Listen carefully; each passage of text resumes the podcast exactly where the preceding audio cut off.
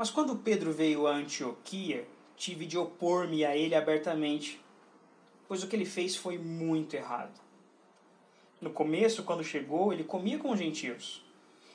Mais tarde, porém, quando vieram alguns amigos de Tiago, começou a se afastar com medo daqueles que insistiam na necessidade da circuncisão. Como resultado, outros judeus imitaram a hipocrisia de Pedro e até mesmo Barnabé se deixou levar por ela. Quando vi que não estavam seguindo a verdade das boas novas, disse a Pedro diante de todos: Se você, que é judeu de nascimento, vive como gentio e não como judeu, por que agora obriga esses gentios a viverem como judeus? Você e eu somos judeus de nascimento e não pecadores, como os judeus consideram os gentios. E, no entanto, sabemos que uma pessoa é declarada justa diante de Deus pela fé em Jesus Cristo e não pela obediência à lei. Cremos em Jesus Cristo para que fôssemos declarados justos pela fé em Cristo e não porque obedecemos à lei. Pois ninguém é declarado justo diante de Deus pela obediência à lei. Mas se a busca da justiça por meio de Cristo nos torna culpados de abandonar a lei, isso torna Cristo responsável por nosso pecado? De maneira nenhuma. Se, pois, reconstruo o antigo sistema da lei que já destruí, então faço de mim mesmo transgressor da lei. Pois quando procurei viver por meio da lei, ela me condenou. Portanto, morri para a lei a fim de viver para Deus. Fui crucificado com Cristo. Assim, já não sou eu quem vive, mas Cristo vive em mim. Portanto, vivo nesse corpo terreno pela fé no Filho de Deus que me amou e se entregou por mim. Não considero a graça de Deus algo sem sentido, pois se a obediência à lei nos tornasse justos diante de Deus, não haveria necessidade alguma de Cristo morrer. Nesses versos, do verso 11 ao verso 21, eu queria pensar com vocês a respeito da responsabilidade e o custo dessa liberdade que a gente tem falado. A gente já falou que quando a gente esquece dessa liberdade, a gente vive como escravos. A gente já falou da origem dessa liberdade. E agora eu gostaria de falar das responsabilidades que essa liberdade traz para nós e o custo né, disso tudo. Então, como a gente falou na semana passada, no segundo capítulo da carta aqui, Paulo continua a sua defesa do evangelho da liberdade. No verso 11 ao verso 21, ele vai apresentar aquela outra prova que tanto a sua mensagem quanto a, a missão dele eram válidas. Né? A primeira prova que ele apresentou, no verso 1 ao verso 10, é a aceitação, o endosso e o encorajamento dos apóstolos de Jerusalém sobre a sua missão, sobre a sua mensagem. Agora, baseado nesse endosso, baseado nessa aceitação, nessa união com os apóstolos, Paulo corrige publicamente o mais proeminente dos apóstolos, que é Pedro. Então, a primeira coisa que eu quero destacar para a gente aqui, do verso 11 ao verso 13, é que essa liberdade ela não tem amarras. Do verso 11 ao verso 13. O verso 11 diz assim: Mas quando Pedro veio a Antioquia, tive de opor-me a ele abertamente, pois o que ele fez foi muito errado. A primeira coisa que chama a nossa atenção: Pedro em Antioquia. Pedro foi para a área de Paulo. Pedro saiu lá de Jerusalém foi lá passar um tempo com os irmãos em Antioquia. E quando Paulo diz assim, tive de opor-me a ele, a gente nota um senso de dever. Paulo fala assim, ó, eu tive de fazer isso. Eu precisei, eu necessitei. Mas a quem Paulo se opõe também é muito importante. Paulo está se opondo a um irmão na fé. E ao contrário daqueles falsos irmãos, Paulo está se opondo a um irmão verdadeiro. Paulo está se opondo a um apóstolo com quem ele estava de acordo. Paulo está se opondo àquele que era seu irmão de guerra, seu irmão de ministério. Aquele que, nos versos anteriores, ele falou assim: ó, Deus chamou Pedro para falar para os judeus lá em Jerusalém, da mesma forma como ele me chamou para falar para os gentios. Então, a gente nota esse senso de: olha, eu estou fazendo isso porque eu preciso fazer, mas eu estou fazendo isso a um irmão. Eu faço isso, mas eu faço isso com respeito, eu faço isso com amor, eu faço isso com, com reverência. E Paulo fala assim: eu não me opus a qualquer coisa, eu só me opus a ele porque o que ele fez foi muito errado. Né? Aí o verso 12 diz assim: No começo, quando chegou, ele comia com os gentios. Mais tarde, porém, quando vieram alguns amigos de Tiago, começou a se afastar, com medo daqueles que insistiam na necessidade de circuncisão comer com os gentios. Primeiro Paulo fala que ele teve que se opor a Pedro porque Pedro fez algo muito errado. Aí ele fala assim, ele estava comendo com os gentios. Parece algo trivial, parece algo quase sem importância. Mas no primeiro século, as coisas não eram tão simples assim, né? Ah, Pedro estava comendo, Pedro estava compartilhando daquele momento do ágape. Vocês provavelmente já ouviram a respeito dessa expressão, era o momento em que os, os cristãos se reuniam e faziam as suas refeições juntos e celebravam e se alegravam, aquilo que a gente tem o costume de fazer. Pedro estava compartilhando desse momento de ágape, de amor fraternal, com pecadores. Porque era assim que os judeus viam os gentios. Isso lembra alguém que era acusado disso, de estar comendo com pecadores? Né? É isso que Pedro estava fazendo. E a nossa tradução aqui, ela fala assim, ele estava fazendo isso e ele deixou de fazer quando alguns amigos de Tiago, outras traduções vão dizer assim, alguns da parte de Tiago, e tem algo muito importante para a gente aqui. A gente deve saber que essas pessoas não foram enviados por Tiago. Eram apenas pessoas que eram da igreja de Jerusalém. A igreja que Tiago pastoreava. Então, Paulo está dizendo assim: olha, Pedro chegou aqui, estava tudo certo, estava comendo com os gentios, mas quando chegou o pessoal de Jerusalém, o pessoal lá da igreja de Tiago, então é essa a conotação. Não foram pessoas enviadas por Tiago, mas eram pessoas que faziam parte da igreja de Jerusalém. E vamos lembrar uma coisa bem importante: se tinha falso irmão na igreja da Galácia, também tinha falso irmão na igreja de Jerusalém. E Pedro sente medo Anteriormente, Paulo também sentiu medo, Paulo também sentiu temor. Será que o problema é o medo? Será que o problema é sentir esse temor? Mas parece que não, porque o temor de Paulo, o medo de Paulo era pela integridade do evangelho.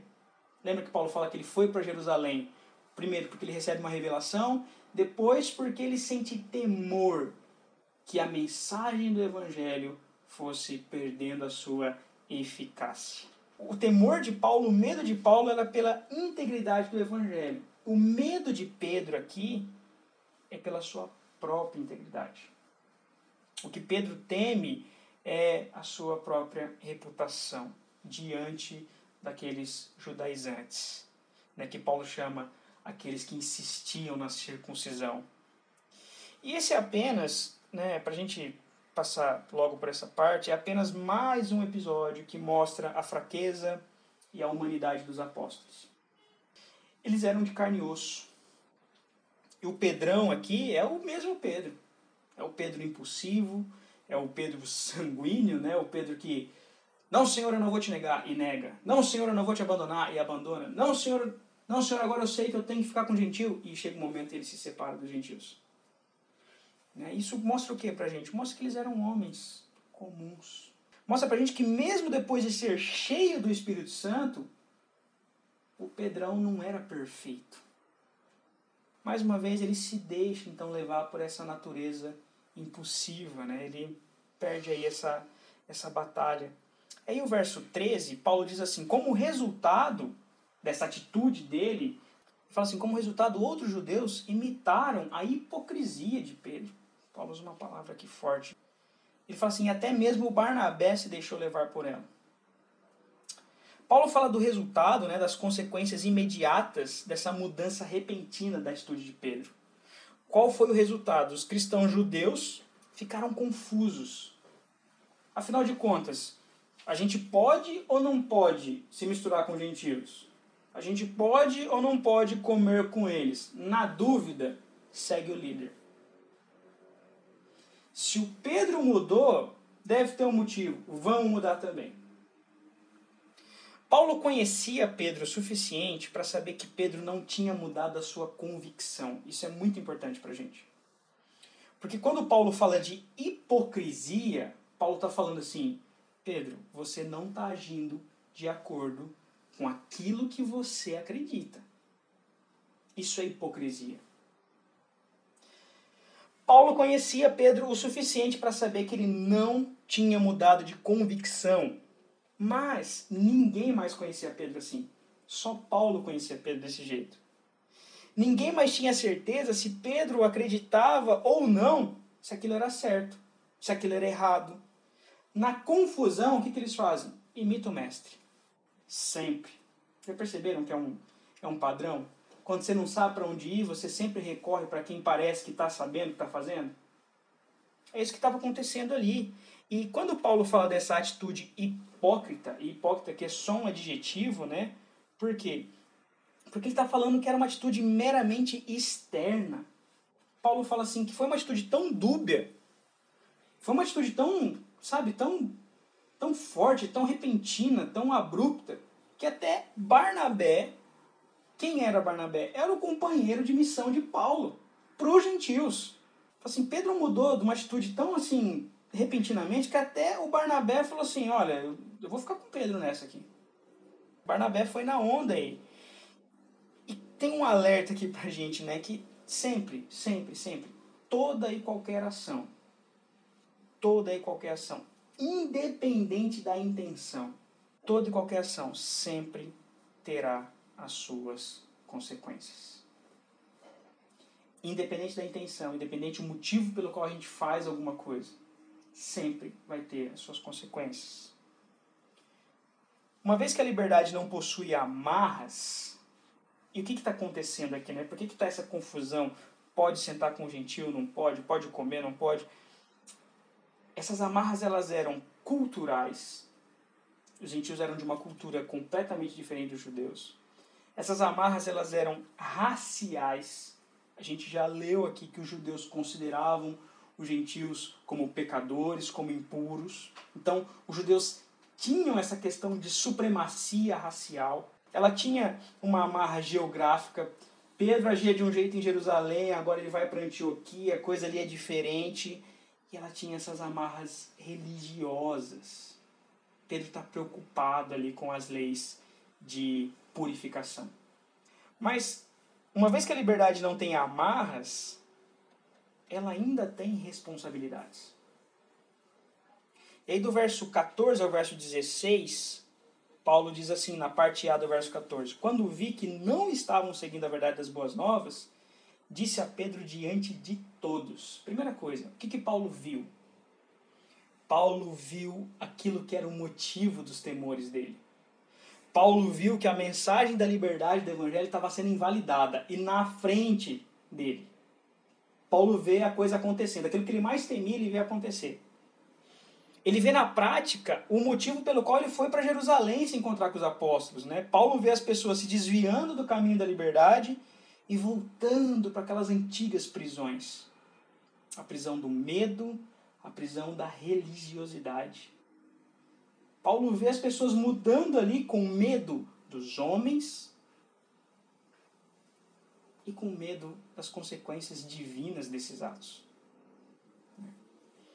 Então, movido por esse senso de dever, né, Paulo fala assim: eu tive que fazer isso e eu fiz isso abertamente, porque, dados os resultados da ação pública de Pedro, Paulo não tinha outra alternativa, ele tinha que fazer isso de forma pública. A atitude de Pedro gera um resultado público, as pessoas começam a seguir, né, começam a imitá-lo. Paulo tem que fazer essa, essa correção pública também para Pedro.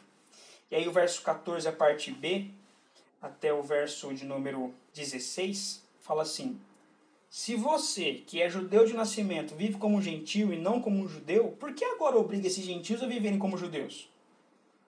Você e eu somos judeus de nascimento e não pecadores, como os judeus consideram gentios. No entanto, sabemos que uma pessoa é declarada justa diante de Deus pela fé em Jesus Cristo, não pela obediência à lei. E cremos em Cristo Jesus para que fôssemos declarados justos pela fé em Cristo. E não porque obedecemos à lei, pois ninguém é declarado justo diante de Deus pela obediência à lei.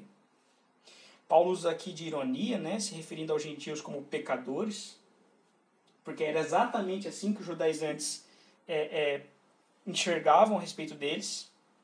E vale lembrar que o que Paulo está registrando aqui na carta é um resumo de como foi essa conversa com Pedro. Isso aconteceu. E Paulo agora está transcrevendo, está contando, está resumindo como que foi essa conversa. Então, quando Paulo diz assim, sabemos, Pedro, que ninguém é justificado por obediência à lei, isso tem algumas, né, pode ter inúmeras implicações. Aí só algumas delas para a gente é, manter na, na cabeça. Sabemos por quê. Pedro, a gente sabe porque a gente conversou sobre isso e resolveu na reunião lá em Jerusalém. Então, a gente sabe que ninguém é justificado por obediência à lei. Pedro, a gente sabe disso porque nós somos chamados pelo mesmo Cristo. Uma outra implicação. Ou então, Pedro, nós sabemos disso porque você teve uma visão sobre isso, Pedro. Lembra da visão? Do lençol, dos animais, mata, come. Não fale que é impuro aquilo que Deus falou que é puro. Você sabe disso, Pedro.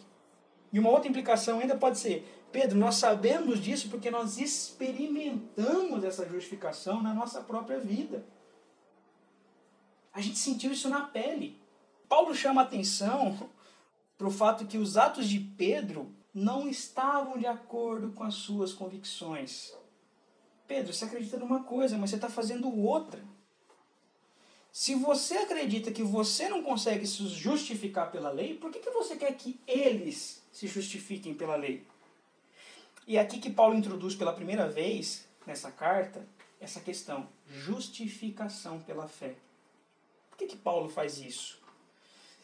O que Pedro fez dizia respeito àquelas leis cerimoniais de purificação do Antigo Testamento. Uma pessoa que comesse alimentos impuros, uma pessoa que se juntasse com pessoas consideradas impuras, ela era considerada inapta para prestar culto a Deus, que é santo, que é puro. Comeu alguma coisa impura? Não pode prestar culto. Teve com pessoas que estavam impuras, que são impuras, não pode prestar culto.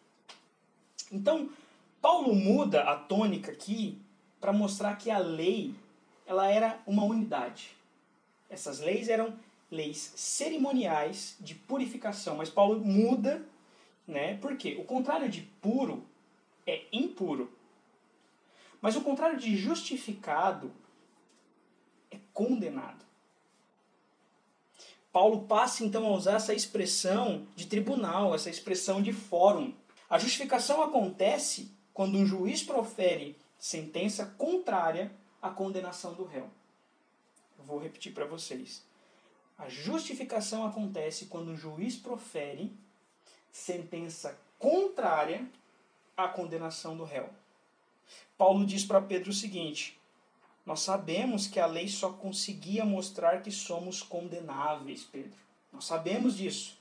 Mas nunca, a lei nunca conseguiu nos livrar dessa condenação. Você vê que Paulo leva muito a sério essa atitude de Pedro, essa mudança de, de atitude repentina.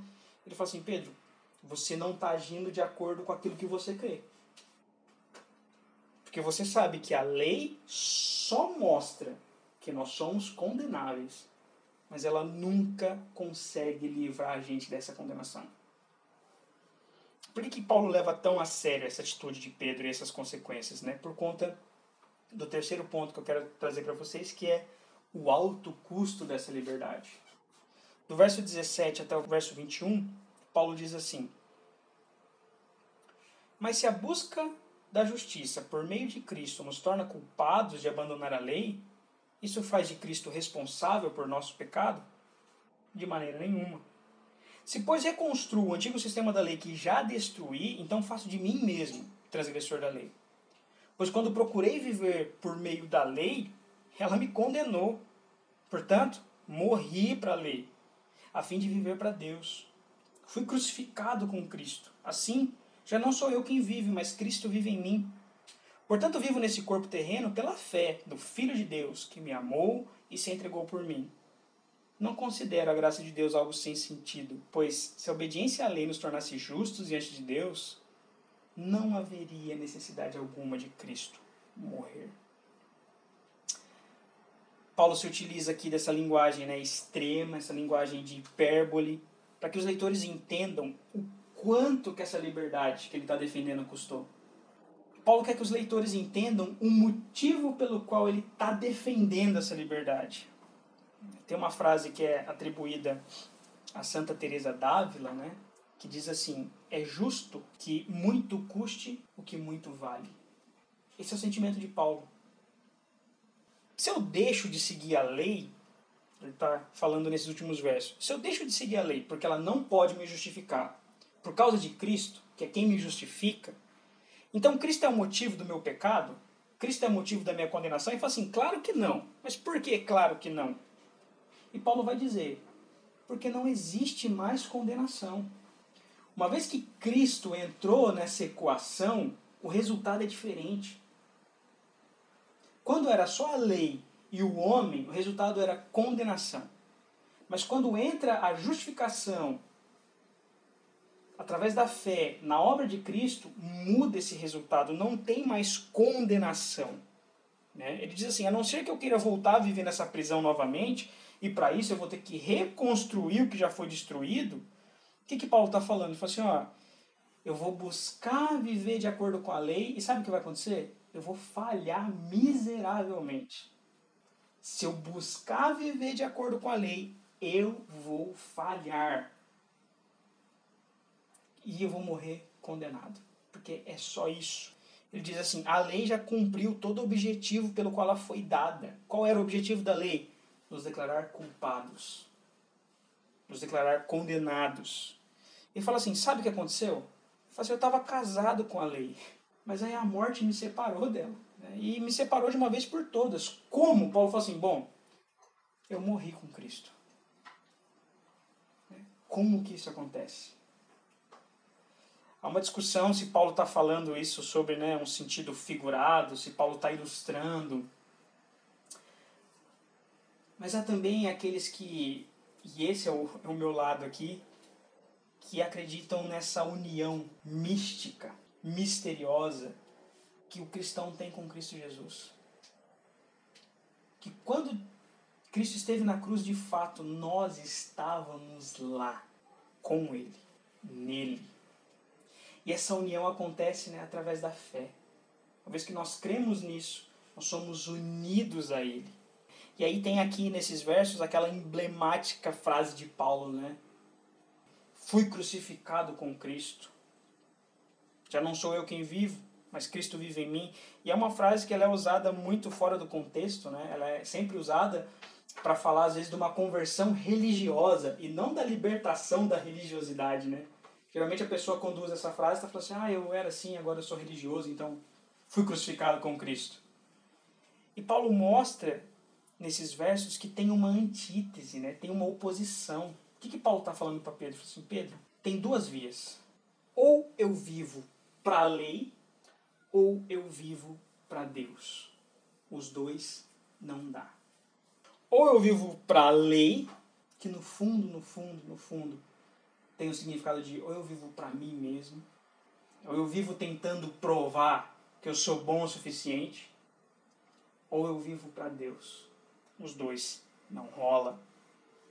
E Paulo fala assim, ó, esse corpo que vocês estão vendo aqui, esse corpo já morreu. Paulo fala assim: eu sou um zumbi, cara. Um hospedeiro apenas. Quem comanda o coração agora não é mais o meu ego. É Cristo. Quem comanda todas essas as minhas ações não é mais os meus sentimentos, as minhas emoções. É Cristo. E Paulo fala assim: e eu falo isso por fé. Mas fé em quê? Ele fala assim: fé que o Filho de Deus me amou e se entregou por mim. Cara, isso é muito forte. Paulo está falando assim: olha, eu creio tanto nisso que a impressão que eu tenho é que, como se Cristo tivesse morrido exclusivamente para mim. Quando ele morreu, ele morreu por mim. Só por mim. O peso do texto aqui dá essa impressão, ele fala assim, eu creio que ele me amou e que ele se entregou por mim. Paulo podia falar por nós. Assim, ele se entregou por mim. Eu creio nisso. Então, o conteúdo da fé é importantíssimo. Não basta apenas crer, né? mas importa também no que se crê. Paulo diz: Eu creio que, que o Filho de Deus me amou e se entregou por mim. Dito isso, então, voltar a viver para a lei não faz sentido. Mas a graça, essa sim faz sentido. Se Cristo se entregou por mim, faz sentido que eu viva por ele. E o golpe final de Paulo aqui é no verso 21. Ele fala assim: se a lei fosse o suficiente para nos salvar, para nos justificar, a morte de Cristo seria inútil. Você falar que alguém viveu inutilmente já é algo muito forte. Mas você falar que alguém morreu inutilmente é muito mais pesado. E Paulo está dizendo assim: ó, se a lei fosse suficiente para nos salvar, a morte de Cristo foi inútil a vinda dele para esse mundo foi inútil, logo todo o plano de salvação de Deus foi inútil. Quer saber? É tudo uma grande inutilidade. Se a lei pudesse me salvar, é tudo inútil. Concluindo, né? O que, que Paulo quer que eles aprendam? Paulo quer que os irmãos da igreja da Galácia aprendam que a religião nunca conseguiu, nem nunca salvará ninguém. Paulo quer que eles pensem a respeito das atitudes deles. Quais as motivações para vocês fazerem aquilo que vocês fazem? Porque todas as suas atitudes vão gerar inevitáveis consequências. Tudo que você fizer, tudo que você escolher, tudo que você decidir vai gerar uma consequência. Paulo quer que eles pensem né, a respeito da falta de sentido de buscar e viver por algo que só te condena. Só pensem um pouco a respeito disso. A gente poderia ilustrar isso daqui hoje pensando o seguinte, falar assim, olha, é um relacionamento abusivo e a pessoa quer voltar a viver naquele ambiente. Ele fala assim, ó, não faz sentido. Não faz sentido você voltar a viver por algo que só serve para te condenar, para dizer que você está errado, algo que te diminui. Não faz sentido que, que ele quer que eles façam no lugar? Que vivam motivados, enfrentem todas as consequências de crer apenas na obra de Cristo. Sem medo de homens, sem medo de condenação da lei. Por quê? Porque não existe mais condenação da lei para os cristãos. Diante de um texto como esse, afirmações como não sou eu quem vive, a gente trava. Por quê? Porque nós amamos viver para nós mesmos. O ser humano ama pensar que tudo que acontece no universo acontece por causa dele. A gente até nega, mas no fundo a gente vive esse antropocentrismo. A gente fala que não, mas a gente vive tendo o homem, né, nós mesmos, como medida de todas as coisas e o centro do universo. Tudo que acontece, acontece para mim, por mim. Tudo que as pessoas escrevem na internet é sobre mim.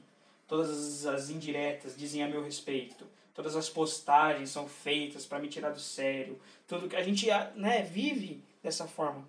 Tudo que a gente faz é para nós. Tudo que a gente escolhe é para nós. Toda a nossa preocupação gira em torno da nossa imagem, da nossa reputação. A gente vive o dia inteiro com aquela pergunta: o que vão pensar de mim se eu fizer isso? Ou então, o que vão falar se eu não fizer aquilo?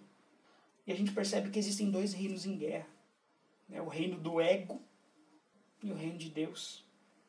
O reino do amor ao próximo. Não o reino do amor próprio. Esses dois reinos estão em guerra. Eu tenho que amar a mim mesmo ou eu tenho que amar o meu próximo?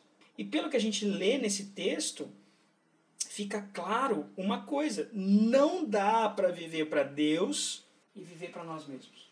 Não dá. Não dá para dizer que a gente se preocupa com o evangelho enquanto a gente ainda está preocupado com o que as pessoas vão pensar de nós. Não dá. Não podemos amar a Cristo se ainda a gente ama demais a nós mesmos. Não dá.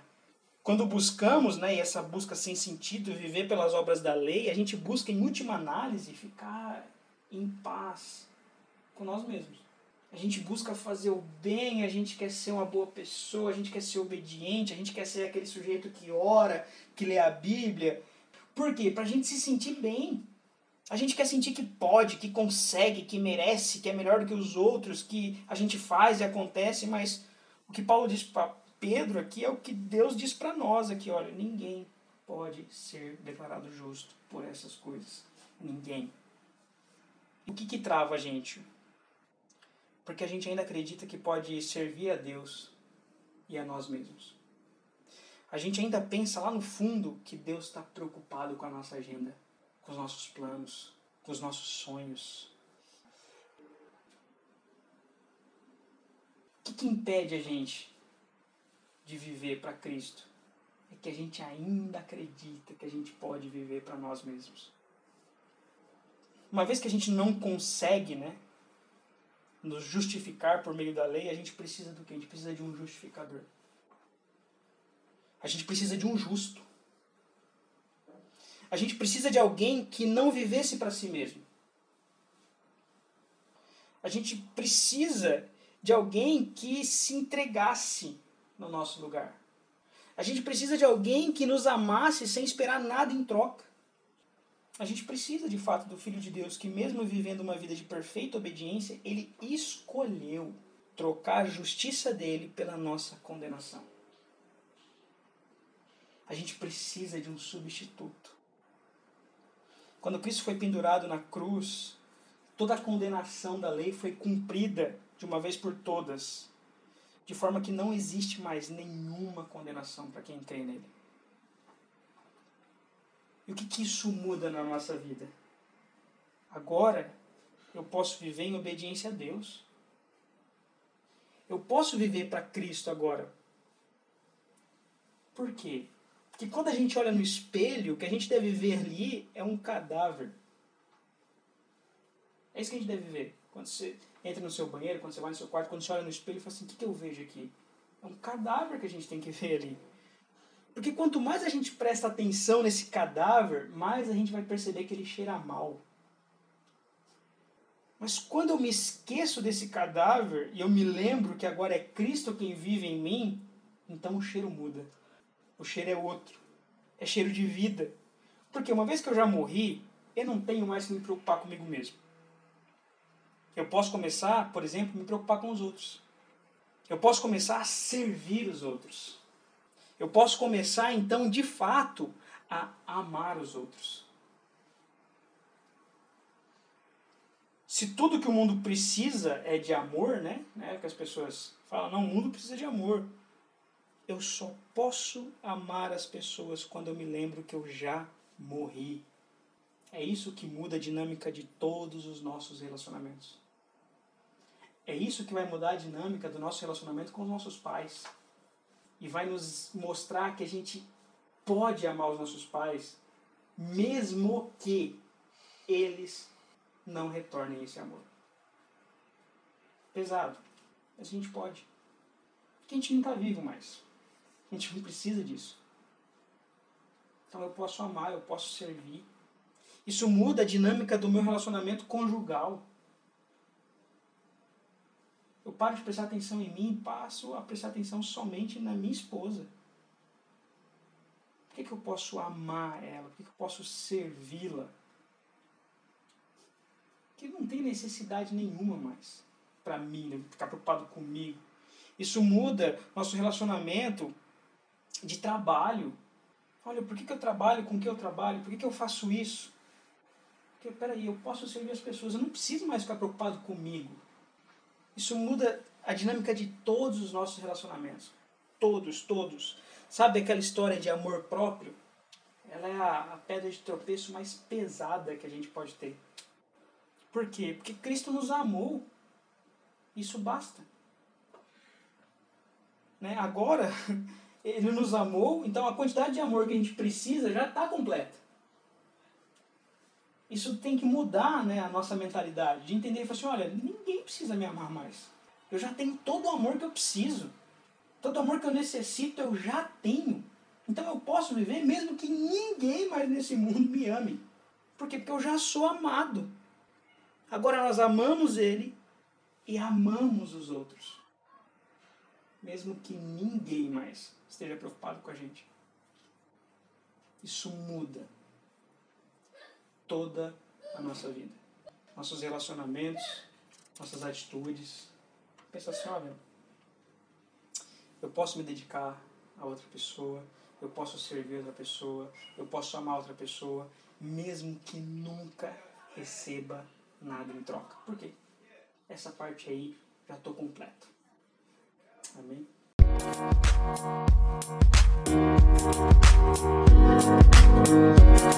Música Thank